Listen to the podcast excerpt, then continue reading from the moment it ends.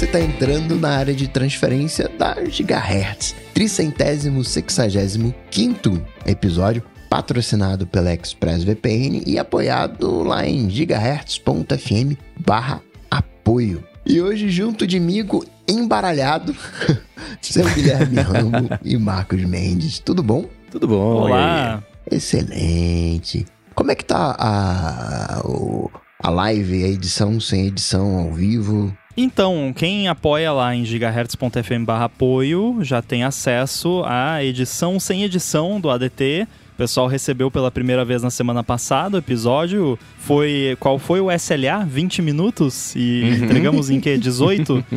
Então foi me... antes do prazo, ó, 18 minutos. Então, aí dentro entre 20 e 30 minutos, vamos colocar aí, você recebe logo. Então, quem acorda aí na quinta de manhã cedo, doido pra escutar o ADT, pode escutar a versão sem edição. Não, versão não, a edição sem edição, Uhum. que fica disponível pra todo mundo que apoia nos planos ADT Plus. Detalhe, tem que ser no ADT Plus. Tem o, o plano ADT, que é pra quem só quer dar um apoio, e tem o ADT Plus pra quem quer dar um apoio e ter benefícios extras. E aí tem a edição sem edição, tem o link da live por e-mail toda semana e tem também a enquete para a escolha do título na sexta-feira. Mas o pessoal mandou uns feedbacks sobre a Exato. edição sem edição, né? O Eduardo Papa gostou, né? Mas ele disse que aí não vai ouvir a, a- a edição com edição. que é o, o revés dessa opção. E Rambo, o Nicolas Liman quer saber o que, que ele faz com o outro feed, né? Assina, desassina, mantém os dois, né? Como é que isso é, afeta a quantidade de ouvintes totais? Então, algumas pessoas perguntaram disso, e aí eu, eu- engraçado que eu fui conversar com o Marcos e cada. E, e eu tenho um comportamento e ele tem outro. Porque a gente tem o, o ATP lá, que a gente assina também, a- e eles também têm a edição sem edição deles. E aí o que, que eu faço? Eu tenho. Eu assino a edição sem edição e eu continuo assinando a edição normal, editada. E aí eu ouço normalmente a versão sem edição, que sai antes. E aí, quando aparece lá no, no meu player a, a edição normal, eu só marco como reproduzido e pronto. O Marcos já comentou comigo que ele desassinou a edição normal e só fica com a versão não editada. E o que eu quero dizer com isso é que você que sabe, Nicolas. e pra quem tá com essa dúvida também, fica a critério de vocês, assim, não vai ser nenhum problema pra gente vocês desassinarem a, a versão editada, porque não é 100% que escuta que né, assina e vai ou- ouvir a edição editada, então a gente não vai perder ali no- em termos de números, não vai ser uma perda que vai acabar prejudicando a gente de nenhuma forma, então tranquilo, mas se quiser continuar também de boa, vocês que Uhum. sabem. É, assim, olhando do nosso lado, claro que quanto mais downloads a gente tiver na edição finalizada, editada, melhor. Mas é um jeito egoísta de olhar pra situação, né? Então cada um faz. E o Nicolas falou assim: ah, o que vai acontecer? né? Vocês podem ter metade dos ouvintes no feed normal, metade na edição sem edição. Se a gente chegar um dia a ter metade dos ouvintes apoiando o ADT. Isso não vai ser um problema. Exatamente.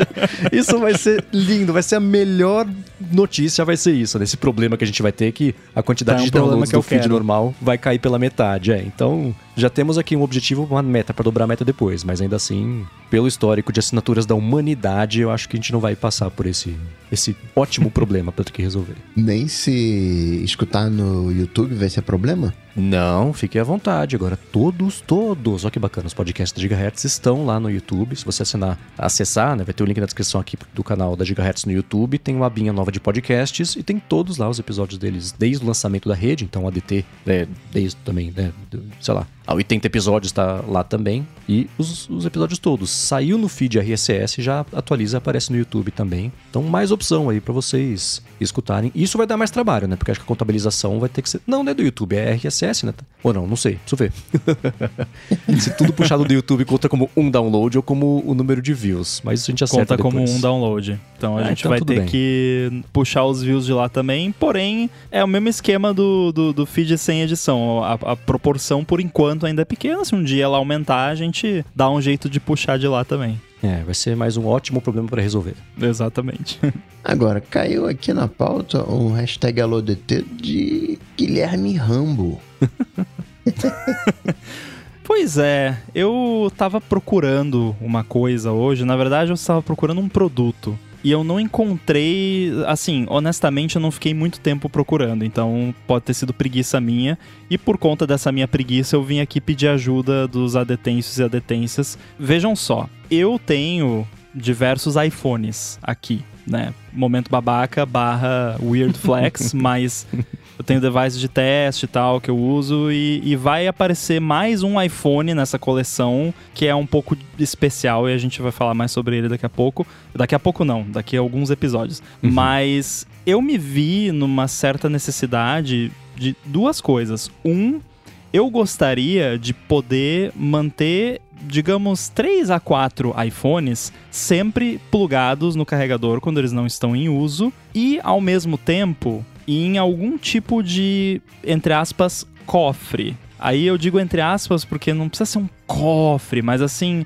alguma coisa que impeça um furto ocasional, digamos, do, de, uh, aquela pessoa que vê ali, hum, tem uns iPhone ali, deixa eu pegar e botar no bolso e levar embora, sabe? Um, não aquela coisa de, pô, invadir o meu apartamento para roubar tudo, aí whatever, mas, né, se, um furto ocasional, furto de oportunidade, digamos assim. E aí eu fui pesquisar, e aí eu achei um monte de coisa, e um monte de coisa que não serve para pro, pro que eu quero. Porque assim, eu achei uns produtos que até achei interessantes, que é tipo mas todos eles são é uma caixinha que você bota o, o iPhone ou o Android, o celular, para bloquear ele por um tempo determinado para você não poder usar. Que é tipo, faça o detox de aparelhos eletrônicos, bloqueie o seu celular nessa caixinha. Aí você bota um timer, ela tem um timer e aí você não pode usar o seu celular enquanto não passar o timer. E eu não achei nada além disso. E eu tava procurando alguma coisa assim. Então, se alguém tem algo assim se alguém pode me indicar alguma solução, alguma ideia para resolver o meu problema, é alguma coisa que seja como se fosse um cofre para devices e que eu consiga manter eles carregados lá dentro. É isso. Então, se alguém tiver sugestões, por favor, me mandem. Seu irmão consegue fazer um para você, não? Então, eu eu poderia fazer também, né? Mas hum, se tiver um produto pronto que, que já uhum. seja isso, né? Porque realmente os que eu encontrei são todos nessa vibe de tipo um screen time em hardware, que é tipo para bloquear por um de, determinado timer. E aí eu até pensei, ah, de repente eu posso usar um negócio desses. Só que primeiro, ca cada um desses é, é para um aparelho só de cada vez. Mas tudo bem, eu poderia comprar três, quatro negócios desses. Só que eu não achei nenhum que não tem como que tenha como você não ter esse negócio do timer. Tipo, eu quero só travar o device dentro de um negócio que ele fica carregando lá dentro e destravar quando eu quiser, seja com uma chave, com biometria, com uma senha, o que for. Mas todos que eu achei é só esse esquema do timer. E aí não é o que eu tô procurando, hum. né? Você acha a Apple Store bonita, Raul? É, algumas são, a maioria. Por que, que você não, não fala com o marceneiro para ele fazer uma mini mesa Apple? Aí coloca ali os recarregadores, pode colocar uma cubo ali de acrílico em cima, fechando. Porque acaba que o que você quer, eu, eu acho aqui que eu tô imaginando, tem um quê de, de exibição, de mostruário, assim. Não, não, não na verdade não. Pelo contrário, se for escondido, melhor ainda. Esconduário. A ideia é justamente. é, o esconduário. A ideia é deixar. É quando não está em uso, que é a maior parte do tempo.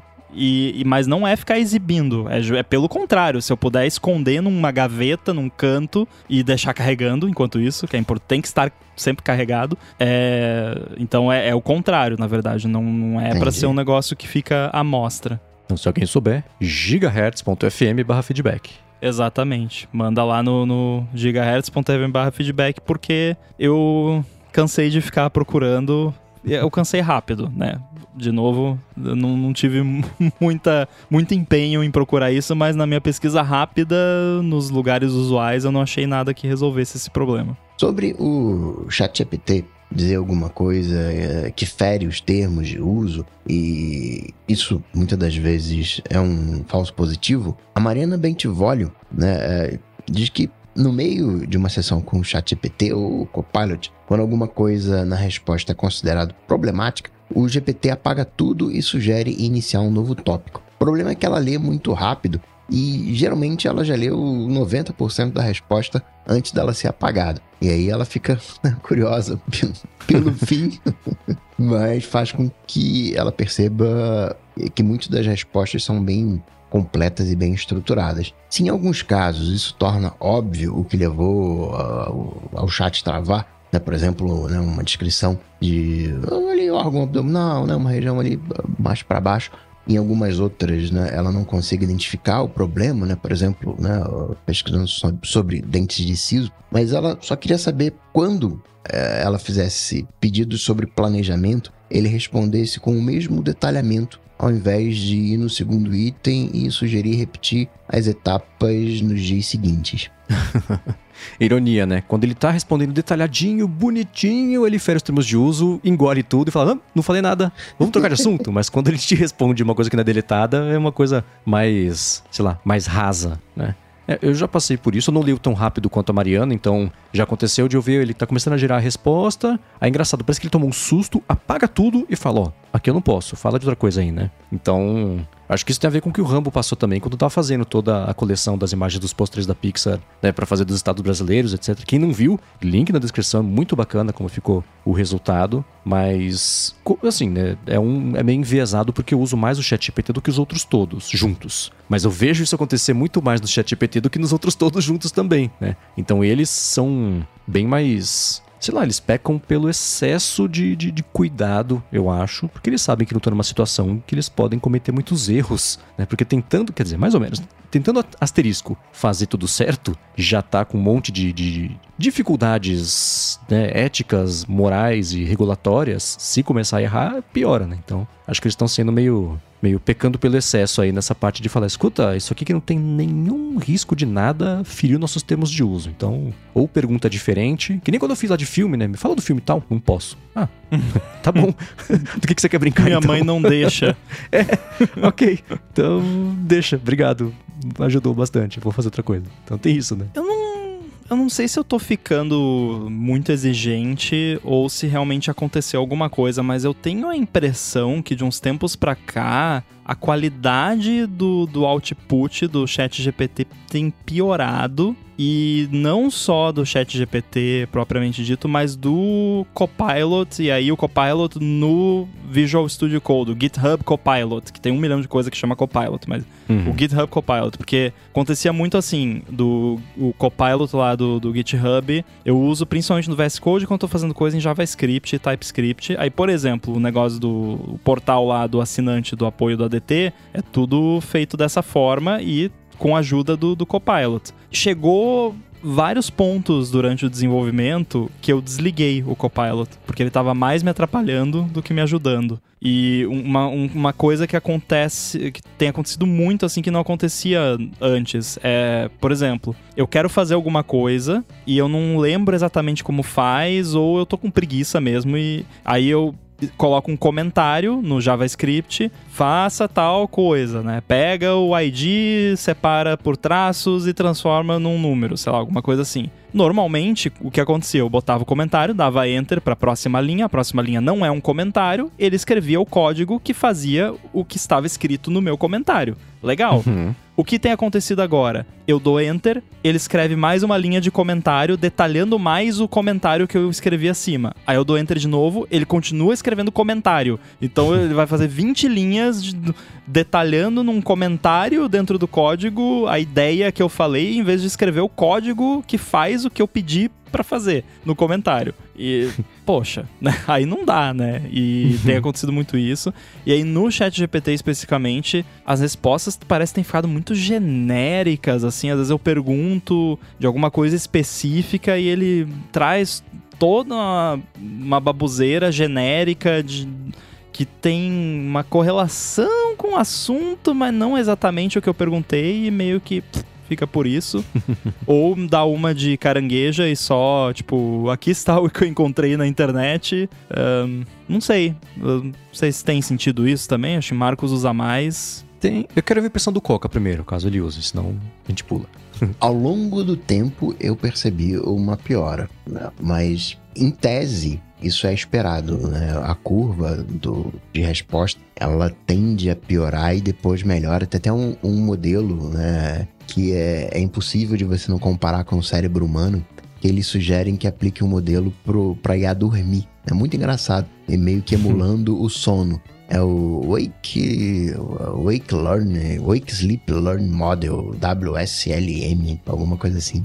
E isso faz com que a IA alucine menos dentro do, do, do, processo natural dela. Mas eu sinto sim que não é que a qualidade esteja caindo. Acho que eles estão menos exigentes, assim, né? Acho que eles estão empurrando um, um, uma versão uh, melhor para você comprar, assim, acho que, acho que é mais uma coisa comercial do que propriamente técnica. É, a minha impressão é essa também. Ele tá mais não é cuidadoso a palavra, mas antes as respostas elas, sei lá, é que nem, putz, pensa num podcast que a pessoa tá falando o que ela quiser, aí daqui a pouco o podcast fica muito famoso e aí começa a dar problemas porque as opiniões sem filtro que as pessoas davam no começo, agora não dá pra dar, porque tem gente que tem diferentes níveis de percepção e cognição pra entender o que a pessoa tá falando, então ela tem que adaptar um pouquinho, ser um pouco mais diplomática, explicar melhor alguma coisa, saber que tem assunto que ela não vai poder entrar. Então, eu acho que é parecido. O OpenAI deu mesmo essa mexida.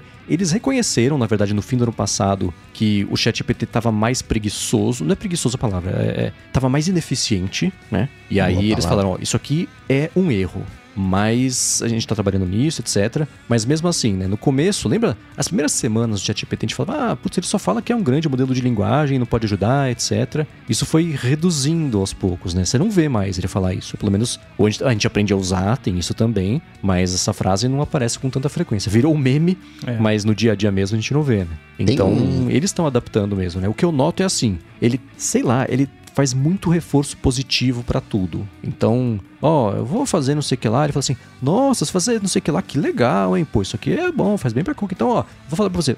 Corta isso tudo e só fala para mim, tira -se essa parte Teletubbies do começo que não precisa, né? Então, isso eu notei mesmo que é, quer ser mais amigável, acho, a ferramenta. Ele faz uns floreios ao invés de ir direto ao ponto. O que, curiosamente, é, um, é uma coisa financeiramente ruim para ele. Não, não, é financeiramente ruim para eles, né? Quanto mais o ChatGPT falar com você, especialmente o plano gratuito, mais caro você é para OpenAI a troco de sim. nada, né? Literalmente. Então é, é tem, tem essa questão aí. Mas sim, ele ficou mais neutralizado, acho que é a palavra, mais diplomático e com mais medo de responder, tipo, ah, já que a sua vovozinha lia para você quando você era criança como é que faz na Palme, eu vou mostrar para você como é que faz, né? Isso acontecia antes, não acontece mais também, né? E outra coisa é, que parece óbvia, mas não é óbvia, e, e muita gente não se liga nisso. Se algo fere os termos de uso, por que, que isso não é removido da base de conhecimento do chat GPT? Ué, ele tem que saber o que, que fere os termos de uso para reconhecer o que fere os termos de uso né? Eu vi isso aí, por exemplo, que nem IA generativa. Ela não pode gerar a Taylor Swift, ela tem que saber quem que é a Taylor Swift para não gerá-la, porque senão tá tudo em jogo, né? Vou colocar de uma outra forma. Vazou dados. Por que, que não se apaga esses dados? Ah, é uma outra coisa. Né? Daí, o correto. Isso sim. É, é, seria você voltar porque não existe apagar. Uma vez que aprendeu, tá aprendido, tá lá dentro. Sim. Você não consegue remover isso. Da, da mesma maneira que, ah, fere o termo de uso, mas estando lá você não consegue remover. E o, entre aspas, correto seria ir voltar no tempo até o momento em que ela aprende o, os dados vazados e treinar dali para frente tudo de, de novo para não fazer aquelas conexões com os dados vazados que viram uhum. agora parte do. E aí os caras estão trabalhando num algoritmo de esquecimento de novo naquela ideia de comparando com o cérebro uhum. humano, eles vão lá e, e, refazer as conexões bypassando. Vai ficar lá dentro da base de conhecimento, ou seja, vai saber quem é a Taylor Swift que não pode falar dela, mas vai ter um bypass ali, né? Vai ter um, um né, uma curva, um desvio. É bem, bem curioso. Hum, é, é complicado, né? Porque, ah, vamos tirar, sei lá, tudo sobre menções a bombas mas, putz, tem estudos. Tem, não, tem sobre a bomba de sódio potássio. Estudos que vão ajudar a pessoa a fazer descobertas novas com a bomba de sódio potássio, né? Então, se você tirar a bomba. é tudo muito conectado, né? Então é, é difícil, né? Não é à toa que levou Daí até agora. pede uma receita fazer, de. Né? Como que faz chimarrão? Aí ele começa a escrever e para porque tem bomba. É, né? Usa bomba para tomar o chimarrão. Uhum. Tem bomba de chocolate, bomba do, bomba do de piscina, de pneumonia. Então é, é, muito difícil. Isso foi um exemplo aleatório. A gente pode achar para todos eles, né? então é, é, é complicado mesmo.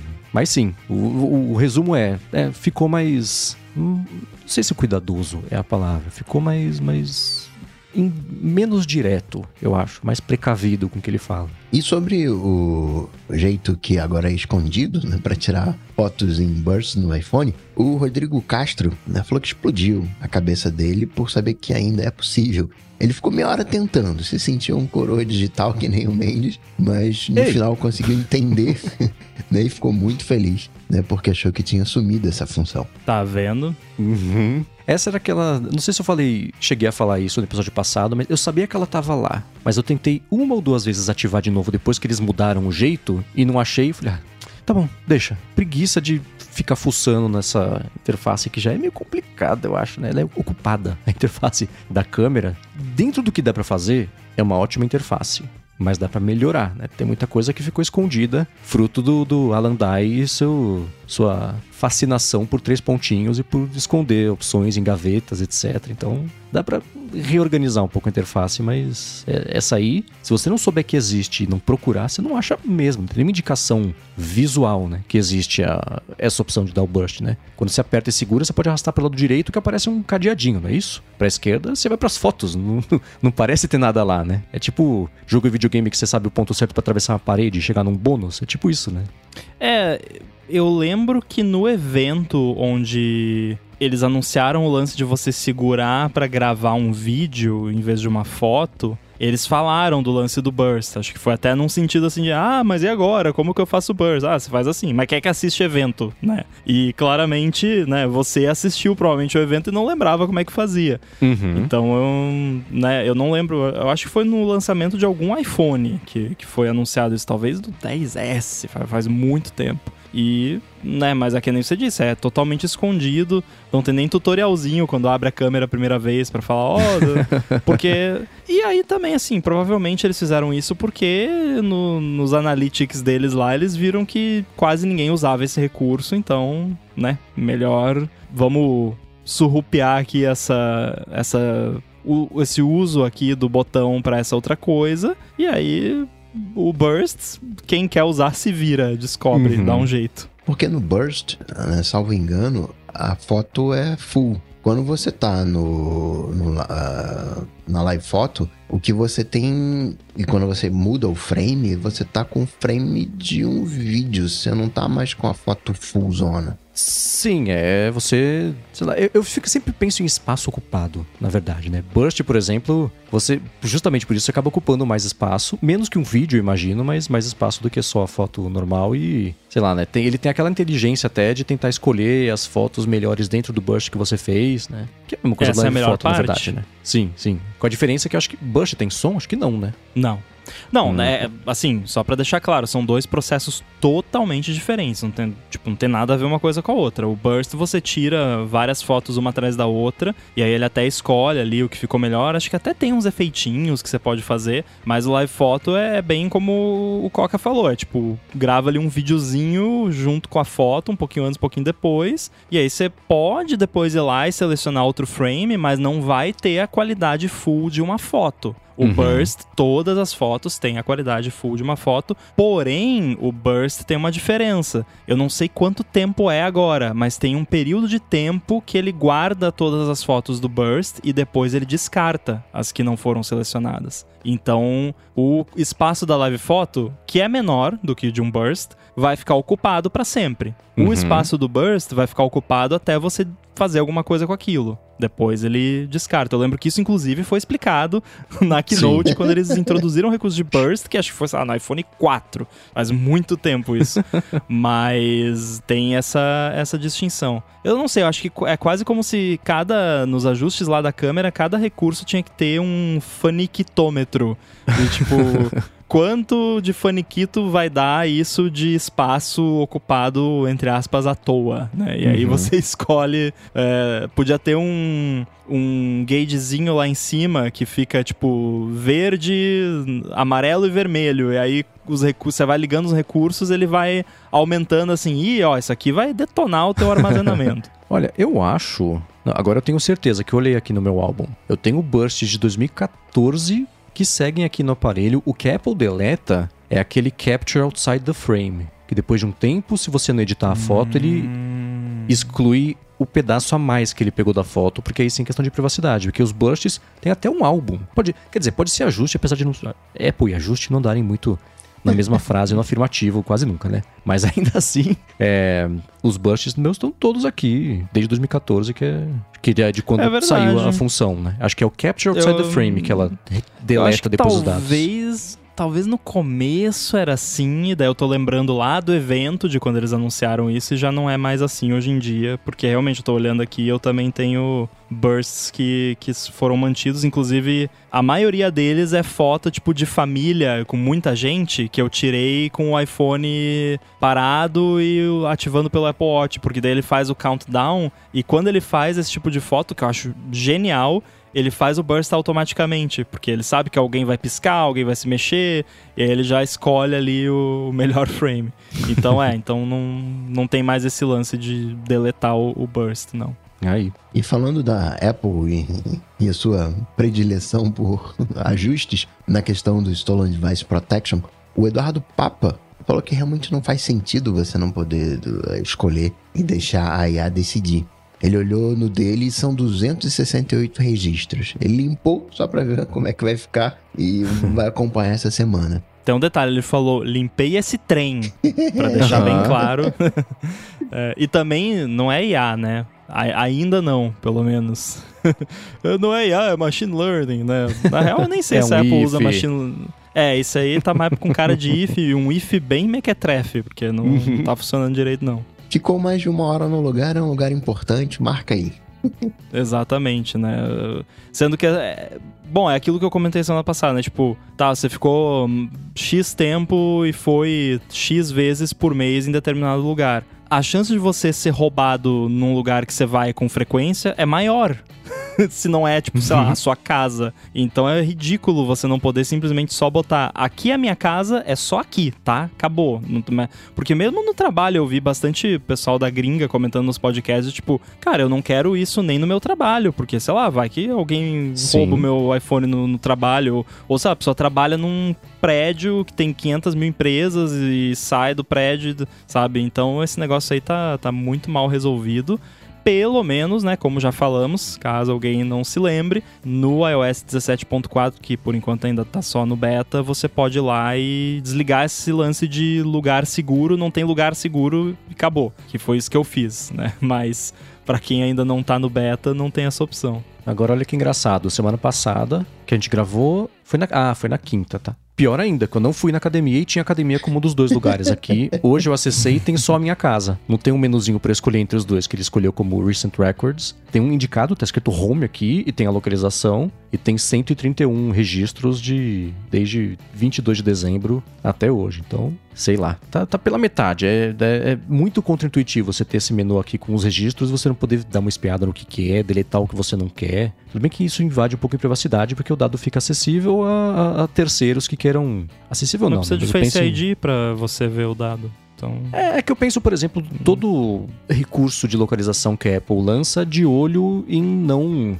sei lá, fazer virar uma arma contra pessoas em relacionamentos abusivos, aquilo que a gente viu, por exemplo, com os AirTags e etc. Então isso Sim. aqui é um prato cheio, né, de você pegar os 130 lugares onde eu estive desde dezembro até fevereiro. Não que eu tenha feito alguma coisa errada, mas os dados estão todos lá. né? Então é, é, é um equilíbrio difícil. Dá pra entender de onde vem essa, sei lá, esse, esse resguardo pra dar esse tipo de dado, mas que essa não é a solução final, isso com certeza. Né? lembrando que a gente não conseguiu descobrir exatamente como que esse Significant Locations mapeia pro negócio do Stolen Device Protection. Não encontramos em nenhum lugar uma resposta definitiva de tipo, são todas, são só algumas, é porque eu imagino que deva ter um nível de significant dentro dessas locations que, tipo, talvez porque eu abri aqui o meu de novo hoje e aí tá aqui home. E aí tá realmente a localização da, da minha casa. E aí tem outros 40 negócios ali que eu não consigo ver. De repente, ele só leva em consideração esse home e o resto não. Então, né? Só que isso não tá explicado em lugar nenhum. Ele só fala, ah, você pode ver lá em Significant Locations. Tá, obrigado. não, não ajudou, né? E, e, pô, o Felipe tá ouvindo? Cadê aí, ó, a lição de casa que a gente pediu pra contatar o pessoal da Apple, PR, tudo. Queremos uma, uma solução para esse mistério. Que diacho de Significant Location que é usado pro Stolen Device Protection? São todas? São só algumas? É só uma? Ajuda aí. Acho que isso é security through obscurity, hein? Tá com cara. Agora, você vê que a pessoa tá há muito tempo em home office ou que é, as pessoas do trabalho são todas educadinhas, quando a pessoa diz, ouvi um podcast na gringa, a galera falando, quem nunca, né? Eu não, eu não, eu não, nunca fiz isso. Mas quem nunca fez pegadinha com a carangueja no telefone dos outros que esquece ali em cima da mesa? Carangueja, me uhum. chama de Zé Orelha daqui pra frente. então, aí, aí dá pra ver porque que nem tudo fica tão acessível assim. Agora, o Firefox está seguindo a, a, linha de IA também no, no, no browser, né? Com resumos e, e né? Mas nem começou ainda a fazer IA e já demitiu gente, né? Que geralmente né, faz uso de IA e demite gente. Eles já começaram demitindo. E aí vão entrar é. na fase IA. Tem, eles estão passando por muita mudança de bastidor, né? Trocou de CEO no mês passado, agora é a Laura Chambers, que é CEO interina, pelo menos aí. É, que era pra ser, na verdade, acho que até. É, vai ser até o, o, o final desse ano. Então ela vai ficar um bom tempo aí. E já chegou, dá para entender assim, né? Vou assumir o comando, vou arrumar a parada, me tragam uns relatórios, me tragam planilhas, eu vou sair cortando aqui para ver o que acontece. É que nem, por exemplo, a Bending Spoons comprou Evernote também, passou né, a faca ali e tá tomando a decisão dela. achei muito parecido com isso. A Firefox anunciou sob agora a, a, liderança dela, que eles vão cortar um monte de projeto, a VPN vai embora. O lance do mundo 3D virtual, que nunca fez o menor sentido, né? Vamos ser sinceros aqui. Pro Firefox, digo, também vai cortar. Tem um lance que eles lançaram faz uma semana também, também vou cortar. O lance deles lá no Mastodon, a gente gastou uma bala aqui, executamos errado, deu traço. Vamos também desinvestir nisso aqui na instância deles, que era o mozilla.social. Esses olhando desse jeito, assim, o que, que não é essencial para o nosso negócio? Por que, que a gente está fazendo isso? Qual o dinheiro que vai dar? Pff, corta, né? A parte ruim é que além de projetos, pessoas também estão sendo cortadas. Demitir 60 pessoas aí, mais ou menos, né, ao longo das, das, próximas semanas como resultado disso. E aí é que é a parte que a gente fica sempre inseguro, que assim, ah, de eu colocar IA. Tá, o que? Vamos ver, né? Eles próprios devem estar ainda tateando o que, que vai ser isso, etc. Mas a gente, por exemplo, falou semana passada sobre o Arc Search, que quem que é o Arc Search na balada, aquela coisa toda, e que tem poucos usuários, mas fez não, não exatamente um certo barulho. E não, eles não trouxeram a ideia de trazer IA para navegador não é exatamente nova, né? A gente viu o Edge trazendo coisa lá com o Copilot, Brave tem o Leo, Opera tem a Area, o Safari tem resumo, né? Agora também? Não lembro não acho que é do Safari o resumo, não sei. O Tem negócio tá de você isso. escutar a página, ah, não é tá. resumo. Tá. Ele ah, okay. transforma a página num podcast da carangueja, basicamente. Tá, então esquece o Safari. Finge que eu não falei do Safari. Pra surpresa dele, zero pessoas. Então, os outros estão adotando IA, então faz sentido que o Firefox tente fazer alguma coisa assim, porque existem aplicações úteis de IA no navegador, né? O Edge tem isso de você resumir a página, eu acho que é o Brave que tem também. Você conversa com o GPT sobre o conteúdo da página, faz pergunta, tira dúvida, você vai aprofundando ali o, o, o seu entendimento do que está ali, o que eu acho excelente. Para tradução também, né? fazer composição de coisa também. O Opera, por exemplo, ajuda em compor mensagens, tudo isso com os, os chatbots aí, os, o IA generativa, etc. Existe lugar para IA no navegador. E o extremo disso é justamente o Arc Search, que inclusive aqui na gravação do episódio, a gente tá falando aqui, eu, eu vi que o Douglas B. Rosa mandou que o ArcSearch agora dá suporte em português, mandou quem fundou a Gigahertz. Aí tem aqui fundadores Guilherme Rambi, Marcos Mendes, fundação foi fundada em 2022, tem os links aqui. Engraçado que a primeira foto que aparece é a foto do Boom. e a do lado que tá no carrossel aqui, dá pra ver que é do, de um dos, das enquetes aqui de escolha de título ADT. Mas ainda assim, as informações essenciais ele acertou. E, putz, agora sei lá, da semana passada para essa pintaram novidades, agora você consegue colocar por padrão no Arc Search a busca mesmo ser ele montar a página para você. Se você quiser, como secundário ali na interface, você ir atrás do, do, só fazer uma pesquisa no Google, DuckDuckGo, você consegue definir aí os, os motores de busca, mas existe um espaço gigante. É, tudo isso pra falar o quê? Tem espaço gigantesco para IA em navegadores. E se o Firefox não estava adotando isso, eles estavam ficando para trás, óbvio, né? Então, como já deu para ver que IA vai pegar muito mais do que, sei lá, VPN é legal, é útil, mas é, é, nicho, né? A gente vê pela quantidade de ouvintes que assinam ou não a ExpressVPN todos os meses e, enfim, né? a gente vê as pessoas usarem, fal é, falarem muito, mas quem usa mesmo se dá o trabalho de instalar, de ver, que sabe o que, que é, é um nicho, né? Tudo bem que o Firefox sempre foi aí, a Mozilla, na verdade, né? Foi voltada mais para essa galera que entende um pouco mais dessas partes técnicas, mas ainda assim é sintomático eles estarem fechando, né? Então, Hubs lá, que é o lance do 3D também, não é de core do negócio da Mozilla. Mozilla.social não é do core do negócio da Mozilla. Eles têm que oferecer uma boa navegação. E esse lance de IA tá aí é, em cima. Eles estão fazendo coisa com Pocket, por exemplo, que eles compraram faz um tempo, né? Então, essas integrações fazem sentido, eu acho. E só é uma pena que um monte de gente vai ter que perder emprego por conta disso. E é curioso, curioso não, né? Assim, é um acidente que isso esteja acontecendo na semana seguinte que a gente falou sobre como o mundo de navegadores estava sendo chacoalhado por uma ideia que é usada por poucas pessoas, mas que eu não tenho a menor dúvida de que é o caminho que se não os navegadores, as buscas integradas dos navegadores vão trilhar daqui para frente, isso é certeza. Uma pessoa né, já é muito, né? É um, um valor imensurável. Sim, exato. Né? 60, né? Mas, uh, dito isso, para dar perspectiva, 60 funcionários é o quê? 3% da 4% da força de trabalho? É uma pergunta retórica? Não sei. Sim, 5%. Ah, então tá. é, é para você ver, né? São um monte de divisões e de, de, de não cargos, mas de, de projetos que eram tão satélite assim que se você somar todos eles correspondiam a menos de, a, ou a 5% aí da força de trabalho deles. Vai ter muita gente realocada, né? Todo mundo que trabalhava no Hubs, por exemplo, tá na rua, então vão realocar algumas pessoas, mas ainda assim. Quando você fala. 60 né, vão.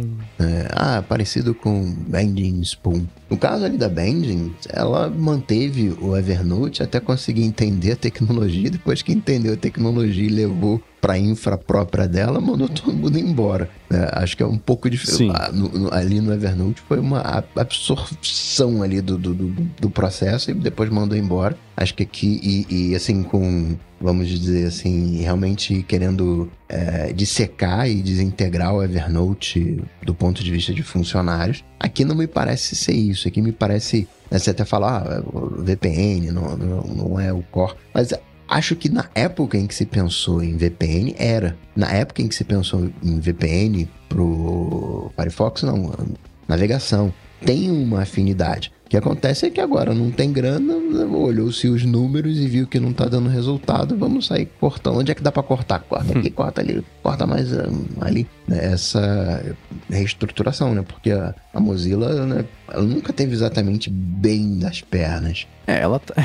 É, é complicado falar disso, né? Porque a Mozilla tem também essa que nem a OpenAI, né? Tem a parte non-profit, que é dona da parte pro, for profit, com o lucro que tem um limite, porque é uma confusão, né? E é tanto bololô corporativo que o produto mesmo, a ponta da lança ali, acaba sofrendo e acontece essas coisas, né? Você tem razão que o lance da Ben Spools ter mandado todo mundo embora é diferente de mandar 5% embora. Eu só quis ilustrar, por exemplo, sim, sim, você sim, né, mudar de mãos e falar, vou, vou mostrar que vim aqui não vim para brincar e já toma decisões é, drásticas ou, ou, difíceis, né? Logo de cara para mostrar que você vai levar o seu trabalho a sério daqui para frente e espera que todo mundo faça o mesmo. Mas é, é, é, sempre o problema, né? Muito bem. Fala agora sobre algumas iniciativas de IA que a Apple tem publicado aqui e ali. Mas antes, tirar um minuto aqui do episódio para agradecer a ExpressVPN que está patrocinando esse episódio do ADT. A ExpressVPN oferece duas grandes vantagens que são uma conexão segura hum, para você navegar e a possibilidade de usar a internet como se você estivesse em qualquer país do mundo. A privacidade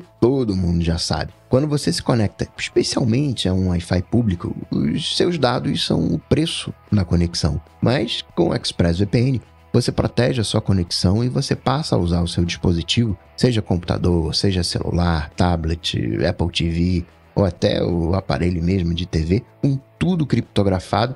É como se você estivesse numa espécie de modo anônimo permanente. Isso quer dizer que ninguém consegue rastrear a sua atividade e nem olhar para os dados trafegados. Já a parte de você poder se conectar como se estivesse em qualquer lugar do mundo é ótima, porque você acessa o catálogo da Netflix como se estivesse nos Estados Unidos, por exemplo, que é diferente do catálogo que ela disponibiliza aqui no Brasil. A mesma coisa para os outros serviços de streaming, não só de vídeo, como de música também. E ao contrário, também funciona. Então, se você estiver fora do país e quiser acessar um vídeo do YouTube, por exemplo, que só está liberado para o Brasil, com ExpressVPN você vai lá na lista de uns 100 países que ela oferece, seleciona Brasil, ativa e pronto, dá para ver o vídeo.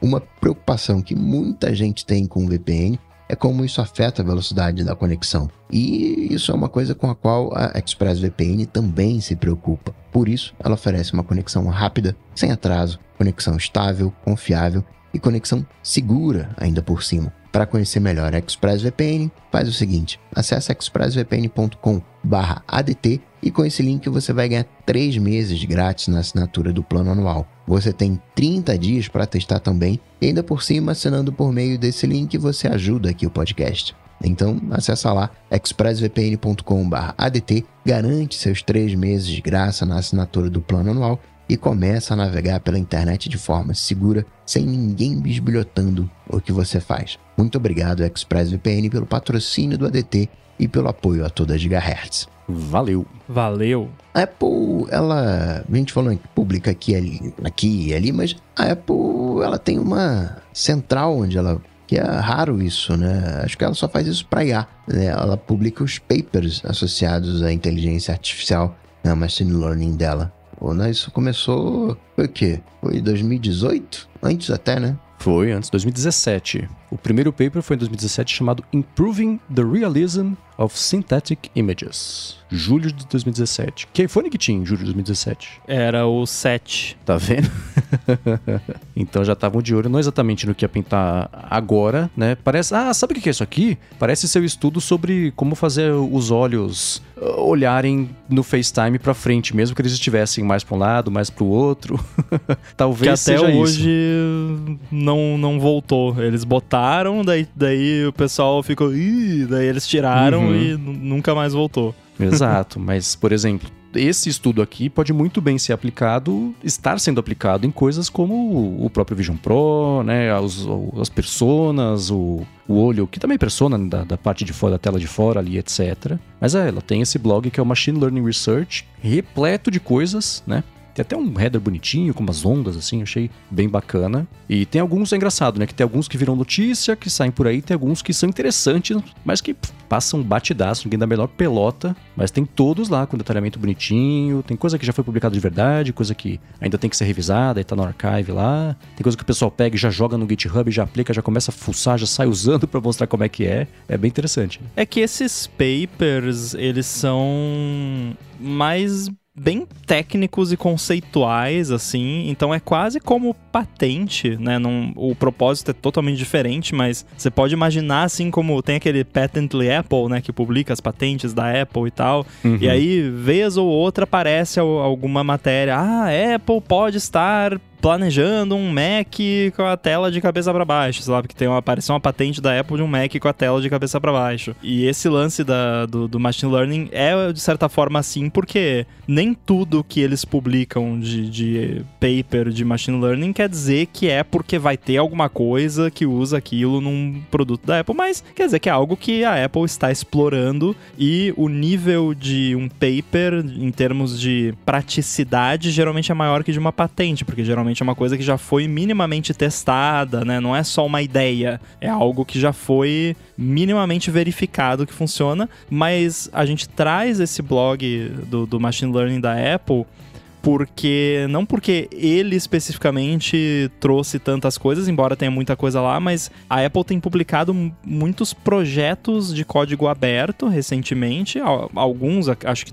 todos ou a maioria deles com papers acompanhando, mas muitos projetos voltados para AI generativa, que é uma coisa que não se via muito por parte da Apple, essa parte mais de AI generativa. Aliás, não se via nem a Apple chamar nada de AI, né? E aí, ultimamente isso vem mudando, né? Quem acompanha lá o A Fonte com o Felipe e com o Marcos já tá por dentro aí, que o Tim Cook já entre aspas, prometeu na última chamada lá com os investidores que não, fiquem ligados aí que esse ano a gente vai lançar um monte de coisa de AI e vai ser mó legal, né? Uhum. mas obviamente não detalhou, mas só o fato dele ter dito isso já, né? Porque é aquele tipo de coisa que essas chamadas de investidoras são mó chata. É, é uhum. números, dinheiro, e aí se alguém pergunta alguma coisinha que vai um pouquinho além, ah, não falamos de futuros lançamentos e tal.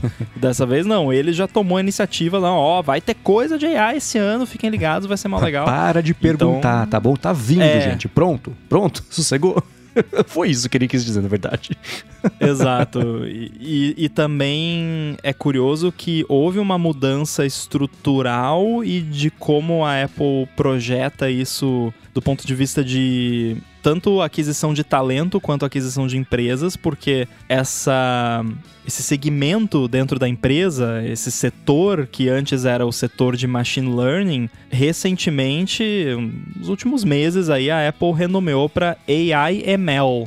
Então agora é AI Machine Learning, não é mais só ML ou Machine Learning. Então quase como uma, muda uma estratégia de marketing de ah, a gente chama de machine learning, ninguém quer vir trabalhar aqui, bota AI no nome para atrair mais gente para trabalhar com a gente, né? Então, sei lá, é, é curioso ver isso. E os modelos específicos o que você viu aí do, dos projetos específicos que eles soltaram que te chamou a atenção? Olha, primeiro acho que é legal até a gente explorar por que dela publicar esses papers, né? Eu lembro quando virou notícia isso, dela passar a publicar, ela teve que ceder, na verdade, a, não exatamente a pressão, mas a, a, a, prática da comunidade de pesquisa publicar esses estudos detalhados, etc., porque vai 100% contra tudo que a Apple quer fazer, que é guardar as coisas embaixo do braço até ela decidir que tá na hora de mostrar com uma história muito bem feita em torno disso tudo, né? E não deixar a narrativa surgir sem ela colocar o peso dela ali, né? E esse lance das pesquisas, você vê as comunidades todas. De, e de, a mesma coisa, suponho, com as de segurança, de, de científica, né? tudo bem que isso também é ciência, mas ainda assim vocês entenderam, né?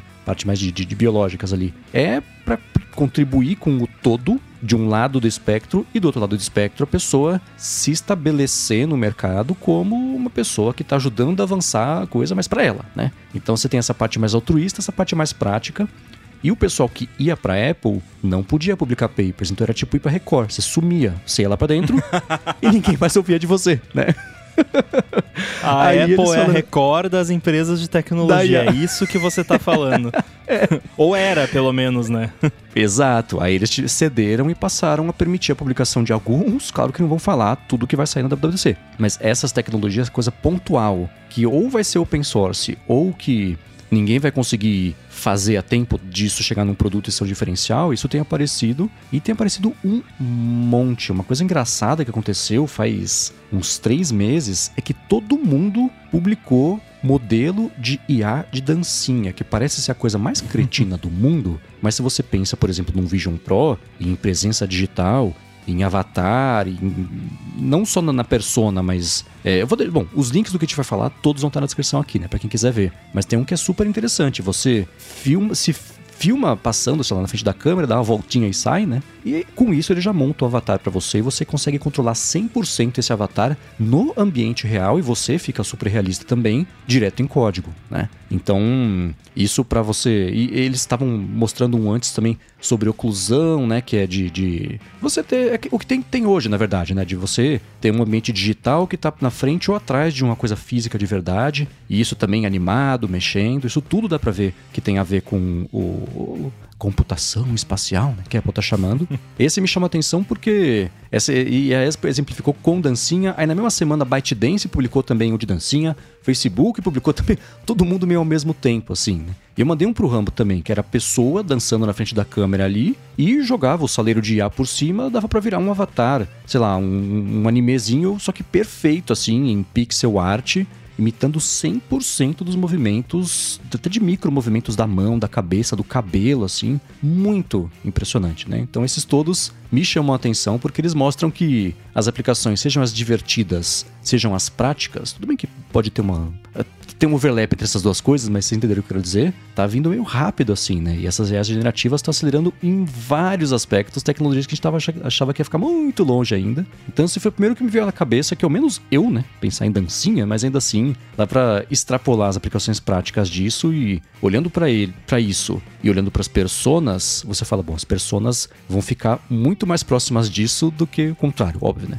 Então esse me chama a atenção, vou deixar na descrição aqui para quem quiser dar uma espiadinha. E com isso dá para imaginar que a Apple tá mais ou menos ali junto das demais. Facebook fez a dancinha, TikTok fez a dancinha, Apple fez também a, a dancinha. Mas quando é que a, a gente vai ver a, a carangueja dançando?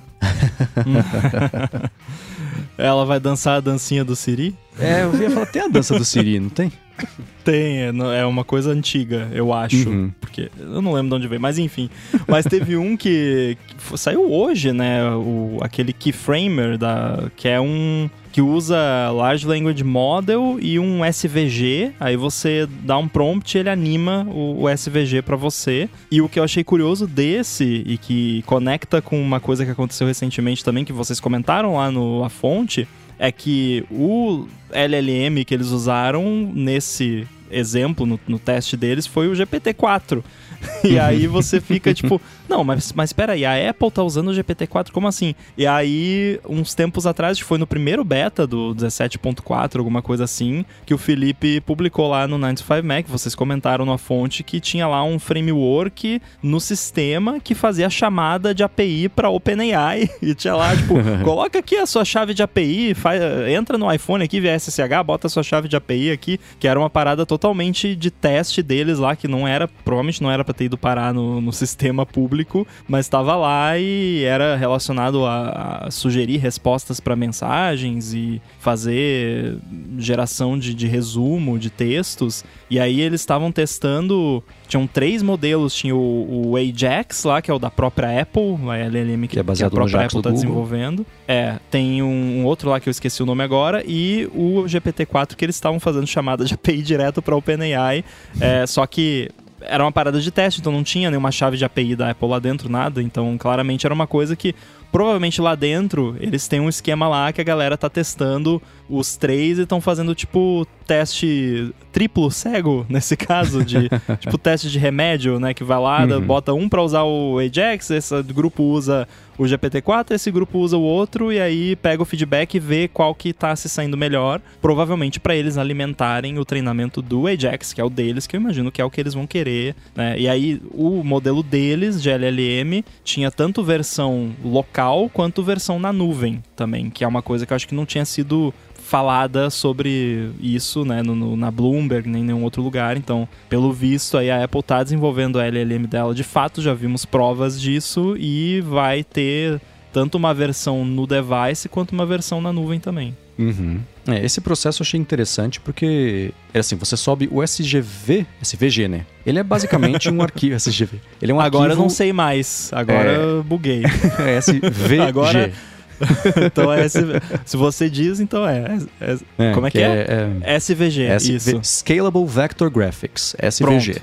Então, Resolvido. ele, bom, eu vou falar isso, né? Ele é, ele é curva, é vetor, então você faz no Illustrator, por exemplo, que ele é um cálculo matemático que exibe para você uma forma, não é que nem o Photoshop que são pixels, né? Então, o, ele é o escalável. SVG especificamente é um XML, basicamente. É, então, é, ele é texto texto, exatamente, né? Então o que, que você faz? Você, mas ele, quando você tem. Na parte gráfica que você está editando, você pode ter camadas, os elementos são separados, né? Tem uma estrela, um exemplo que eles deram: tem um planeta, e tem estrela, e tem umas nuvenzinhas, e tem não sei o que lá atrás. Cada um disso está numa camada, o que quer dizer que eles podem ser manipulados independentemente, o que é excelente para animação, né? E os itens do Chib Studio começam a vida como SVGs. Aí, Eles saem exatamente. do sketch, vão para uma ferramenta e vão para o iOS. E justamente por isso, para você poder trocar cor, escalar e tal. Hum. E aí o que acontece? Você sobe isso na ferramenta, né? Aí ele interpreta todo o código ali do, do que você tem de imagem. Aí você faz, por exemplo, que eles deram um exemplo, né? que é o planeta lá, Saturno.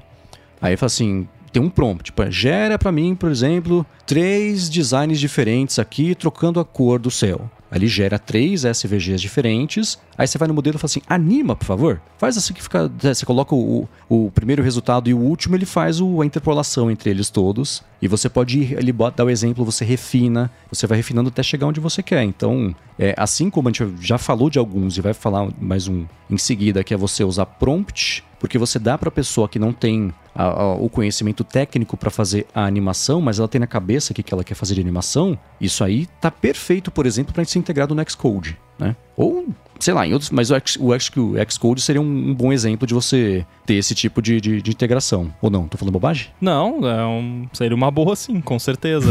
Porque. E também eles deram esse exemplo com SVG, mas nada impede disso ser integrado no Xcode para criar uma animação em SwiftUI, por exemplo. Uhum. Ou até criar o código em SwiftUI para você desenhar um foguetinho, por exemplo, Uhum. ou uma estrelinha. Porque, poxa, quanto app tem lá um botãozinho que é uma estrelinha que você clica e ele favorita e aí dá um- uma saltitada e fica brilhando e sai uns, umas faisquinhas tal. Pô, puder digitar lá, faz uma estrelinha que sai faisquinha. Pô, mó legal, né? Tudo bem que já tem componente pronto pra isso, mas, né?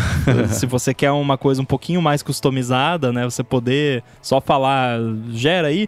Eu fiz Uhum. isso sem integração do Xcode. A gente fez um- uma brincadeira de final de ano lá no Chibi Studio. Eu queria um efeitinho de neve, floquinhos de neve caindo. Tava com preguiça de, de, de programar na mão aquilo. Fui no chat GPT, ô, cria uma view em SwiftUI que simula floquinhos de neve caindo. Ele fez, tipo, 80% do que eu queria Uhum. e os últimos 20% eu fiz. Então, e nesse estudo, vale a pena ver esses estudos, gente. Eles são muito interessantes, né? Eles mostram, por exemplo, que eles fizeram, durante a parte de pesquisa e desenvolvimento disso, eles pegaram nove profissionais de vários cargos. Então, tem designer, tem engenheiro de software, tem desenvolvedor front-end, com oito anos de experiência, 15, 20, 7. Cada um, um especializado em animação de UI, o outro em publicidade, o outro em, sei lá, é, design de, de personagens e fala em cada ferramenta que eles têm experiência. Então, After, o After Effects, ou JavaScript, Swift, né, e, sei lá, Blender, Cinema 4D,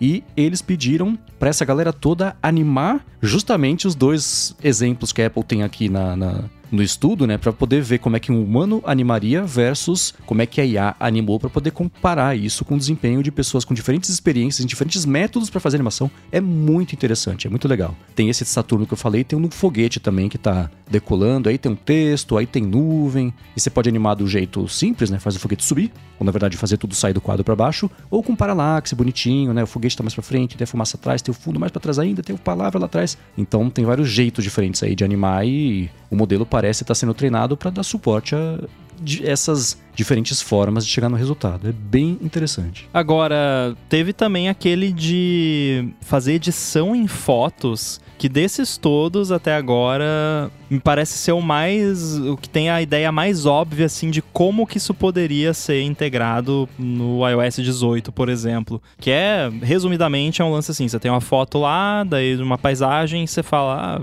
faz o céu ficar mais azul. E aí ele faz os ajustes que tem que fazer na imagem para o céu ficar mais azul. E aí você pode fazer ajustes também de contraste, né? Deixar a foto mais bonita, basicamente. Então eu consigo ver isso sendo uma coisa no iOS 18. Você- não sei aí em termos de interface como que a Apple implementaria isso. Eu acho que não seria em forma de mensagem de, de chat, né? Porque já falamos sobre como isso é preguiçoso.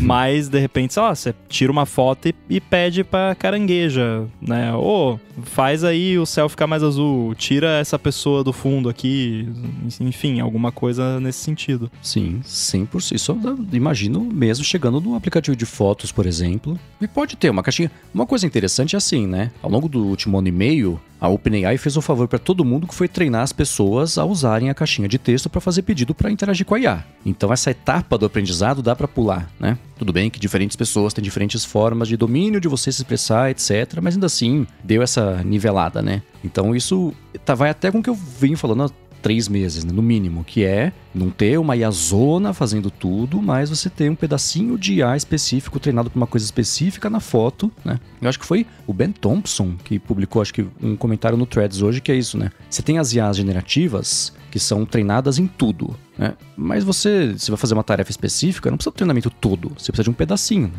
Se você treina a IA só para esse pedacinho, ela fica menor, entrega um resultado muito mais preciso com o que você quer e você consegue rodar com mais eficiência, etc. Então, essa IA, acho que é o exemplo que vou, o simbólico que eu vou usar daqui para frente para falar, tá vendo? Isso dentro do Fotos não precisa ter um, um Siri GPT inteiro, né? Ela só vai fazer isso, só entre aspas, óbvio, né? Mas essa é a parte boa. Ela vai ser treinada para só fazer isso e o resultado vai ser pode ser feito direto no aparelho local, se depender de conexão com, com a internet. É, tem N vantagens, né? A rapidez disso, eficiência disso. E o bacana de IA generativa, especialmente as que são de texto, é que se elas forem treinadas com muitos e muitos e muitos dados, chega de fábrica multilingüe. Então não é aquela coisa assim, ah, vamos lançar por enquanto só Estados Unidos, Canadá, Reino Unido e Austrália, e daqui a seis anos, com sorte, mais países recebem outros idiomas, né?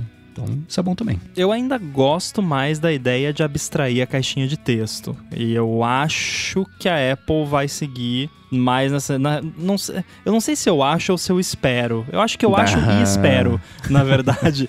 Mas eu já imaginei uma coisa assim: eles já têm modelos muito bons de uh, scene understanding, que é tipo você compreender o que tem numa foto. Então já pega já AI desde o começo do processo. Então eu tiro a foto, eu vou lá na parte de editar e ele já me sugere. Ele já viu que o céu tá nublado, ele já sugere, deixa o céu mais claro. Ou ou ele viu que tem uma pessoa piscando, ele já sugere, né, pessoa de olho aberto. Ou viu que tem coisas no fundo que talvez você queira tirar. Tipo, tem uma pessoa aleatória ali que não faz parte do grupo da foto, daí já sugere remover a pessoa. Ou então você circula alguma coisa na foto e ele mostra várias opções para você fazer ali de edições. Eu, eu acho, na real, eu acho mais plausível, sim, porque a Apple gosta de fazer as coisas de um jeito mais limitado, o que, por um lado, é chato, porque a gente quer ter total né, flexibilidade de tudo, por outro lado, é um diferencial da Apple, querendo ou não, que para quem não tá ligado nisso e, e não quer ficar digitando é, prompt ou, ou, virando engenheiro ou engenheira de prompt, já tem ali as opções prontas, né? É, uma alternativa que seria o melhor dos dois mundos seria sugere já os, os top 10 aqui de edições que daria para fazer nessa foto específica uhum. e outro, né? Né? Give your idea. E aí você vai lá e bota o que você quiser. E aí eles passam por 50 milhões de filtros, tipo a AI lá boazinha, que não, não faz nada de errado, né? Guri, é, passa por um filtro gigante lá e aí faz o que você pediu. Ou não, né? Até, até já trazendo preview dessas coisas de repente, né? Eu, eu já teria um trabalho sendo executado, mas enfim, né? Trazer. Agora, vai chegar um momento que a gente vai querer colocar a camisa vermelha, né? Coloca um bigode, né? E aí não tem muito jeito, né? De, de a não ser com um prompt. Né? As coisas mais é, usuais, né? Aquelas coisas que eu consigo entender da foto, ok, dá para prever. Mas essas coisas. Coloca mais um botão nessa camisa, troca a estampa dessa camisa aí. Né? Uhum. É que é uma coisa. Bota o logo da Apple na camisa, será que ela faz? Isso de trocar estampa, eu vi também um modelo esses dias que era você tirar foto de qualquer textura e ele aplicar em produto ou em roupa e era uma coisa super, pelo menos no estudo, imediata assim e ultra realista. Esse, esse putz, passou na timeline assim, vou tentar achar eu coloco na descrição, mas também foi bem interessante de até tem a distorção de um vestido, sei lá, né, que é todo eu não sei, tem pregas, não sei, que é tipo cortina recolhida que fica todo ondulado e ficava bonitinho com a sombra, o volume, etc. A textura mesmo, ela parecia aplicada lá né? Não era só você botou por cima e, para quem mexe no Photoshop, pôs um multiply. Não, ela era aplicada em 3D mesmo ali em cima e acompanhando a curva do tecido. Isso achei. Tinha prato também, copo. Isso achei bem legal, bem interessante. E eu pensei, por exemplo, nessa interface que a gente está inventando aqui, né, para essa IA da, da, das fotos. Você tem a foto, sei lá, uma praia, você tem umas pessoas ali no fundo, você toca na pessoa, aparece o prompt, você fala assim, tira, é, remove essas pessoas, né? Mas por voz também, tem as pessoas aqui, pode remover para mim? A precisão do toque te ajuda a dar um resultado melhor do que você falar. É, é, você depende de como a pessoa se expressa, né? Melhora a foto para mim? Melhora o quê? O que você quer, né? Se sei lá, tá uma coisa meio suja aqui, você toca onde tá sujo e fala, você pode limpa esse pedaço aqui e deixa, tira a poeira, não sei. Pode ser uma mistura dos dois, né? Aí ele coloca um aspirador de pó na foto. É, é que nem aquela quando o pessoal posta no Reddit, né? Ah, você pode. Eu tô fazendo um sinal aqui segurando o sol, mas o sol tá mais pra cima. Vocês podem colocar o sol na minha mão, por favor? E as pessoas fazem 600 montagens que, que levam literalmente É o que a muito pessoa pediu ali, mas que não é nada do que ela queria de verdade, né? É o. É tipo o gênio da compliance. lâmpada quando você pede. É, É. Eu acho que tem uma página, eu não sei se é Twitter ou Instagram ou, ou tudo no Brasil, que é Ajeita Pra Mim, que chama. que aí é, é a versão brasileira que a galera pedindo, ah, apaga isso aqui, não sei o que. Aí é sempre o pessoal faz Uhum. cada zoeira. É muito engraçado. Então eu consigo ver a AI cometendo umas gafes assim, né? Tipo, que nem eu falei, né? Você ah, tira o pó aqui, daí ela bota um espadador na foto, sei lá. É. Enfim, vai ter esses estudos aqui pra quem quiser dar umas piadinhas. Se vocês viram também alguns bacanas que a gente não falou aqui, que a Apple tem publicado, gigahertz.fm barra feedback. Boa. Excelente. E no feedback, em gigahertz.fm feedback, o Thiago Bertolino queria tirar uma dúvida técnica sobre uma particularidade do iOS e acha que o Rambo saberia destrinchar entender realmente como funciona e se é bom ou não, ou se faz diferença, matar os aplicativos no iOS. Alguns dizem que melhora a bateria e performance, outros dizem que prejudica, e consome mais do sistema ao abrir novamente. Enfim, basicamente é isso. Há um lado certo ou não. Levem em consideração dispositivos mais antigos, com menos memória RAM do que os iPhones Pro atuais. Esse é um daqueles que a gente tem que trazer aqui pelo menos uma vez por ano, né, Pra lembrar todo mundo. Assim, a resposta curta é: o seu iPhone não foi feito pra você ficar matando os apps. Esse é o, o resumo. Ou seja, de um modo geral, você ficar matando os apps tá errado. Você tá usando o seu iPhone de um jeito que ele não foi feito para ser usado, que não é quando a Apple desenvolve lá o sistema, ela não assume que as pessoas vão ficar fazendo isso e os desenvolvedores de apps, a maioria também não assume que vai ser feito isso com os apps deles. Então, é, para fazer uma analogia, é, é como se você fosse na sua casa, em vez de você desligar as coisas que tem um botão lá para desligar, você só arrancasse tudo da tomada sempre, né? Vai explodir tudo, estragar? Não. É o correto? Para a maioria dos dispositivos, não, né? Tipo, eu tenho um Mac Mini aqui. O Mac Mini, o ideal, antes de eu arrancar ele da tomada, é ir lá e dar um shutdown pro sistema, né? Desligar bonitinho e tal. E quando você mata apps, você tá fazendo uma coisa bem parecida e pode sim acabar tendo o efeito contrário do esperado, porque a maioria das pessoas faz isso.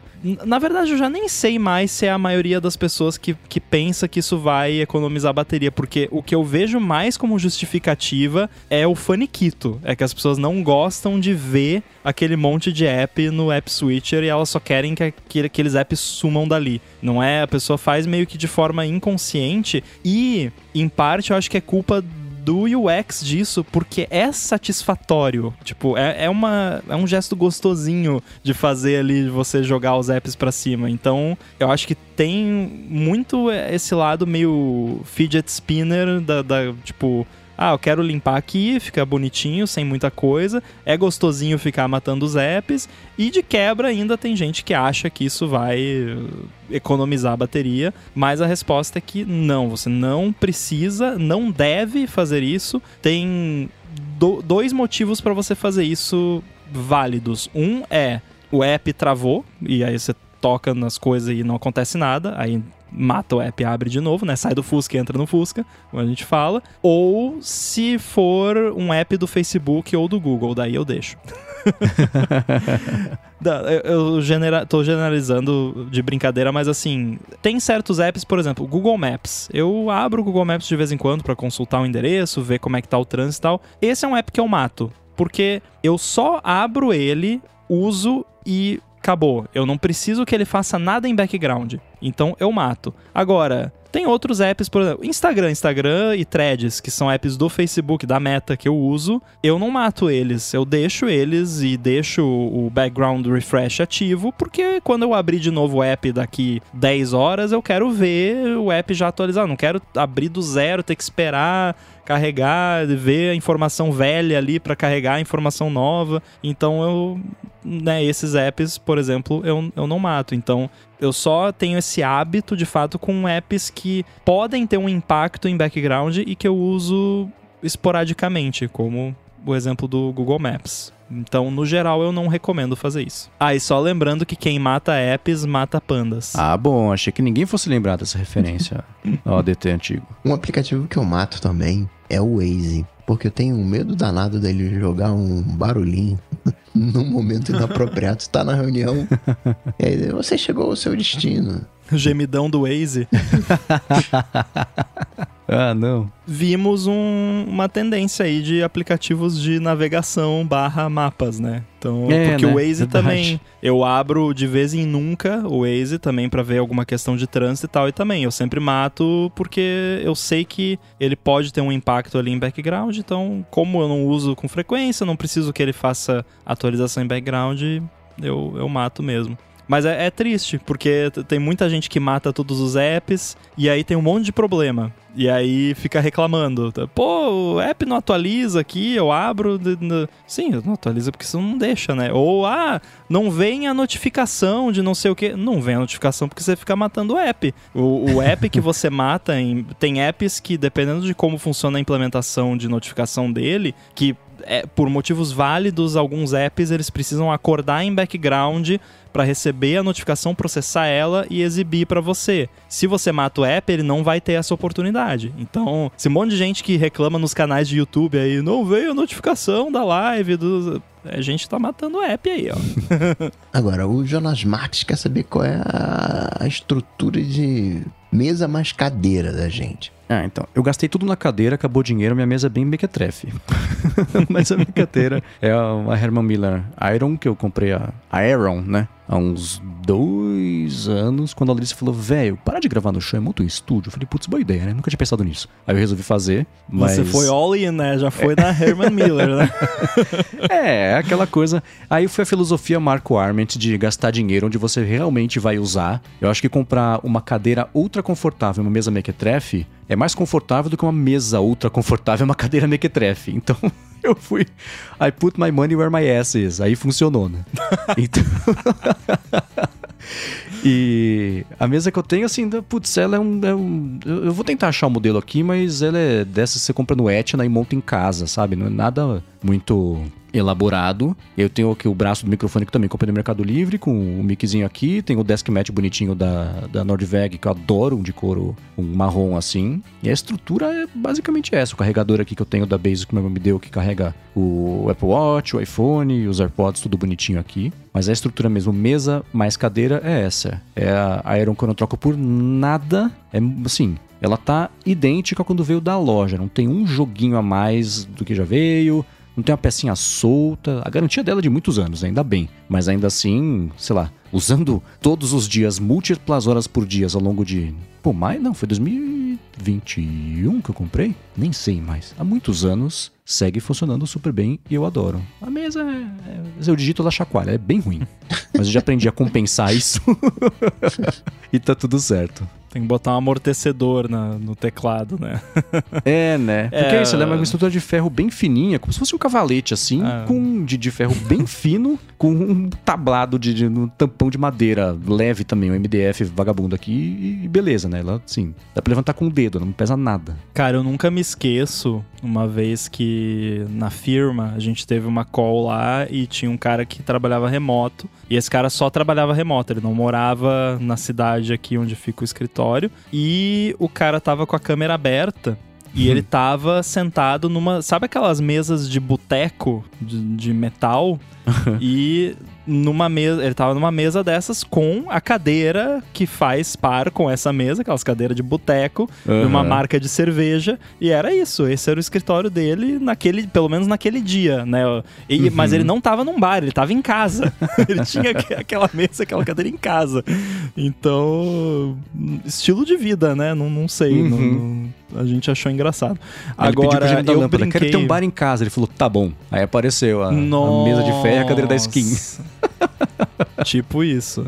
Eu acho que ele tinha um escritório e naquele dia ele tava na vibe de gravar Pode entre ser. aspas do bar. Tava com saudade do bar. Mas Eu brinquei da, da Herman Miller, mas eu também tenho a Herman Miller.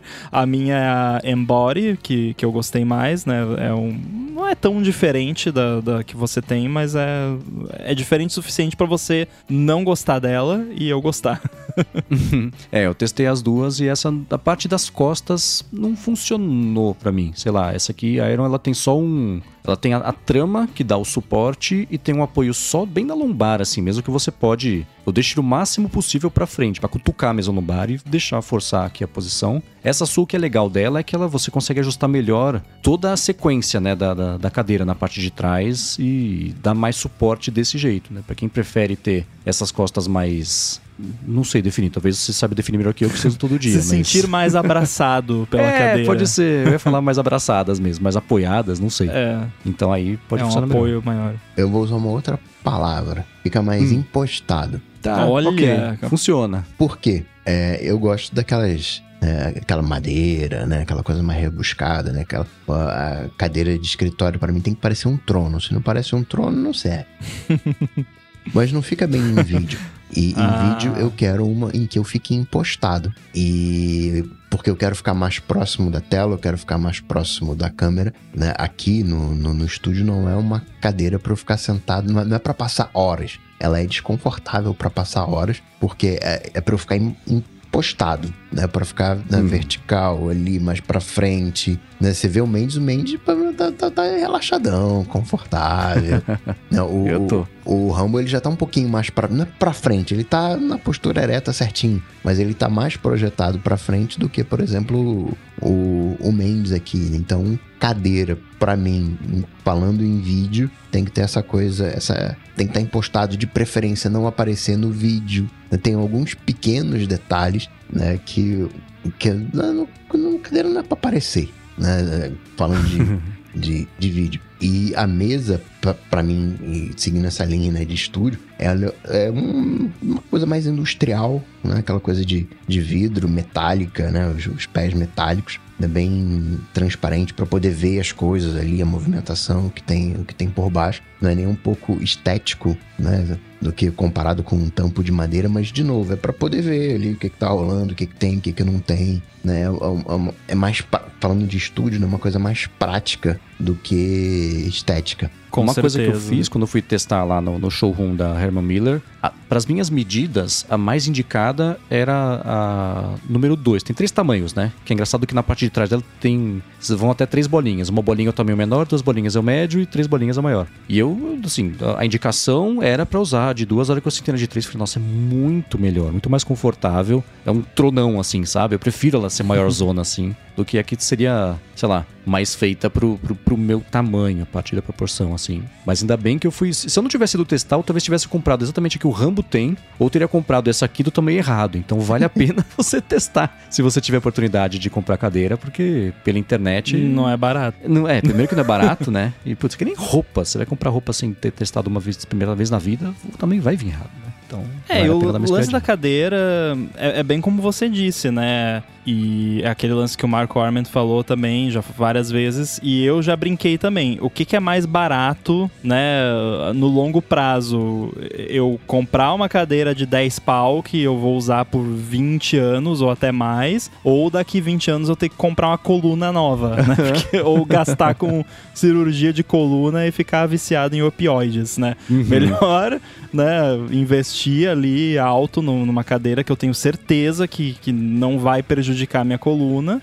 porque eu passo muitas horas por dia sentado, embora, né, e aí já emendando no assunto da mesa, eu tenho uma standing desk, então eu passo muitas horas do dia sentado, mas eu também tenho esse hábito de ficar de pé por partes do dia mesmo quando eu tô no escritório trabalhando. E aí a minha standing desk é da Genio Desk, é a versão Pro deles, se eu não me engano. E o que eu mais gosto dela, além do fato de ser standing desk, porque eu gosto de ficar em pé de vez em quando, é que ela é muito firme. Eu tava até testando agora, eu tô Hum. tentando balançar a mesa e eu tô balançando. Tipo, eu tô apoiando todo o meu peso na mesa e eu, eu tô balançando pra trás e pra frente e a mesa não. Nossa, não. Eu com mindinho, se eu balançar, chacoalha tudo. É.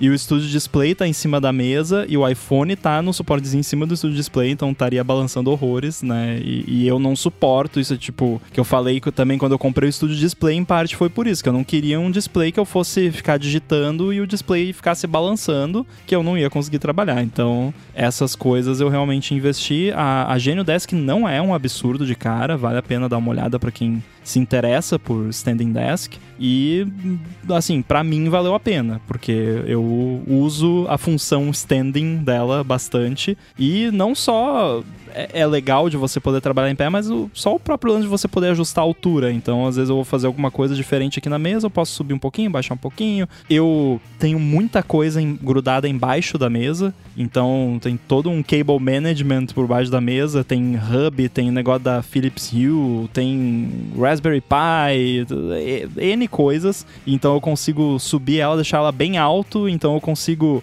mexer nos cabos embaixo da mesa sem precisar me abaixar demais e ficar no, no, deitado no chão, que seria bem desconfortável. então eu recomendo o standing desk para quem se interessa, mas o lance da cadeira é isso, é, é para preservar a, a, coluna o máximo possível e, como você disse, tenho ela desde final de 2021 e tirando o, o a alavanquinha de, de ajustar ela que o Yoshi roeu a pontinha quando ele era filhote. O resto tá exatamente do jeito que veio. Firmeza de, de mesa parece uma bobeira, né? O, o Rambo chegou a comentar, né, que a tela vibra, né, o monitor vibra, mas tem um outro lado também que é o microfone, né? Se, se oscila, o microfone fica zug, zug, zug, zug também vibrando, né, balançando, estraga a captura de som. É, não melhor, né? Microfone para ficar parado mesmo. Eu sei que eu tô fazendo errado, mas um dia arrumo. Excelente. Agradecer aos feedbacks lá em gigahertz.fm feedback, aos apoiadores em gigahertz.fm barra apoio, ao patrocínio da Express VPN, ao Edu, que faz toda essa mágica acontecer. E agora vocês têm prova, né? Com a edição sem, sem edição. Para falar com os senhores. MVC Mendes lá no Instagram, no Threads também. E menos no Mastodon, tô mais no, no Threads ultimamente. Apresento a fonte área de trabalho aqui na Gigahertz e o Hipster Fora de Controle para a Lura. E escrevo todo sábado pro Mac Magazine. Nessa última semana, falando que se o Vision Pro é um fracasso, ele é o melhor fracasso que a Apple já lançou. O que foi um título que confundiu muita gente. Vale a pena dar uma espiadinha. Muito bem, eu tô lá no mastodon.social é arroba underline inside, Guilherme Rambo 2 no Threads e no Instagram e apresento também o Olá Mundo aqui na Gigahertz. Valeu. Para falar comigo, só lá no Google, bater Coca-Tech ou então no Instagram, manda uma DM no coca.tech. Tudo dito e posto, a gente volta semana que vem. Tchau, tchau. Valeu. Valeu.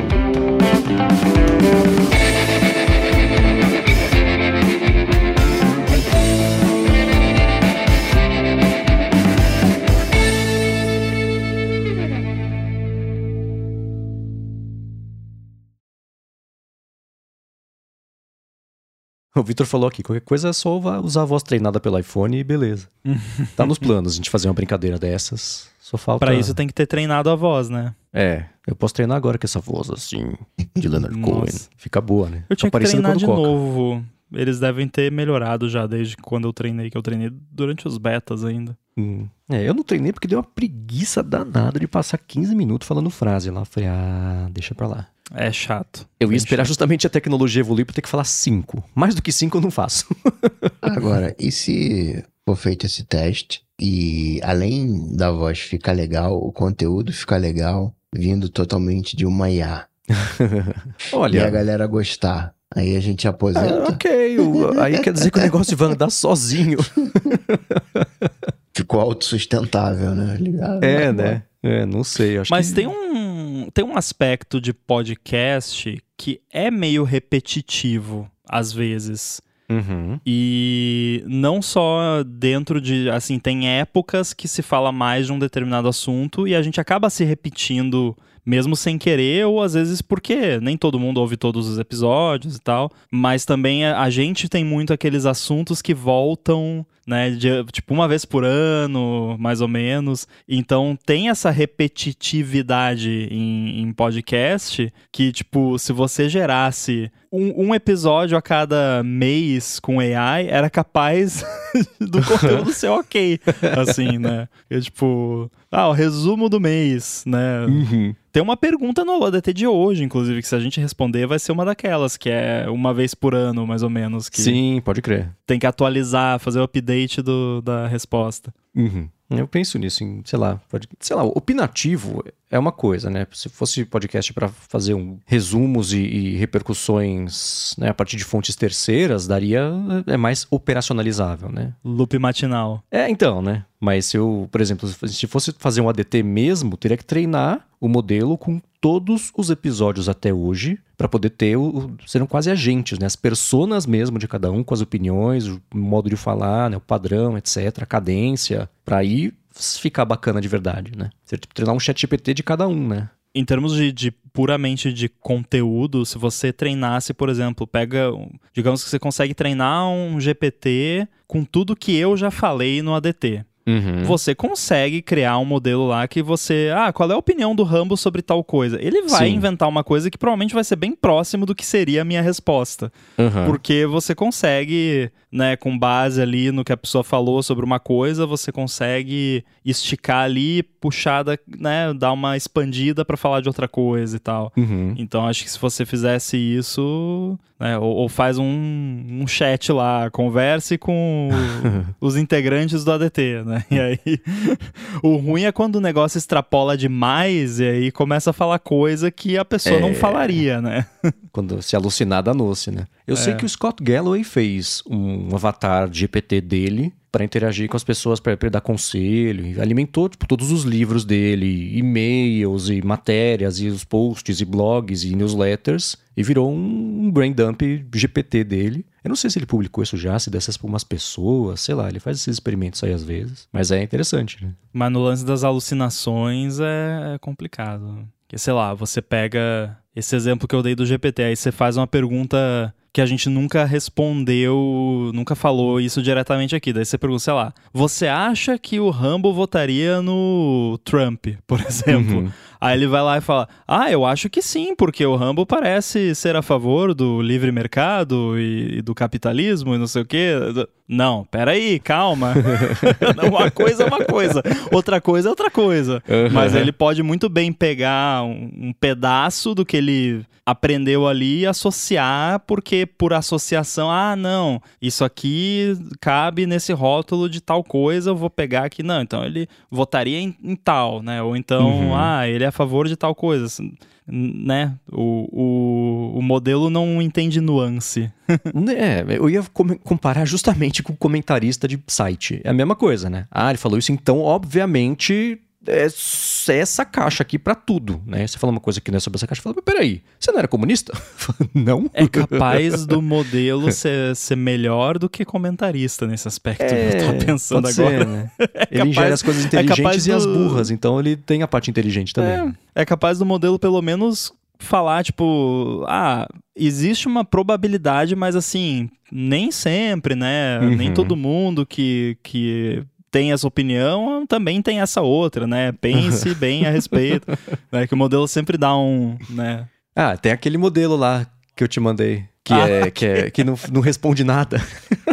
Aquele é muito bom.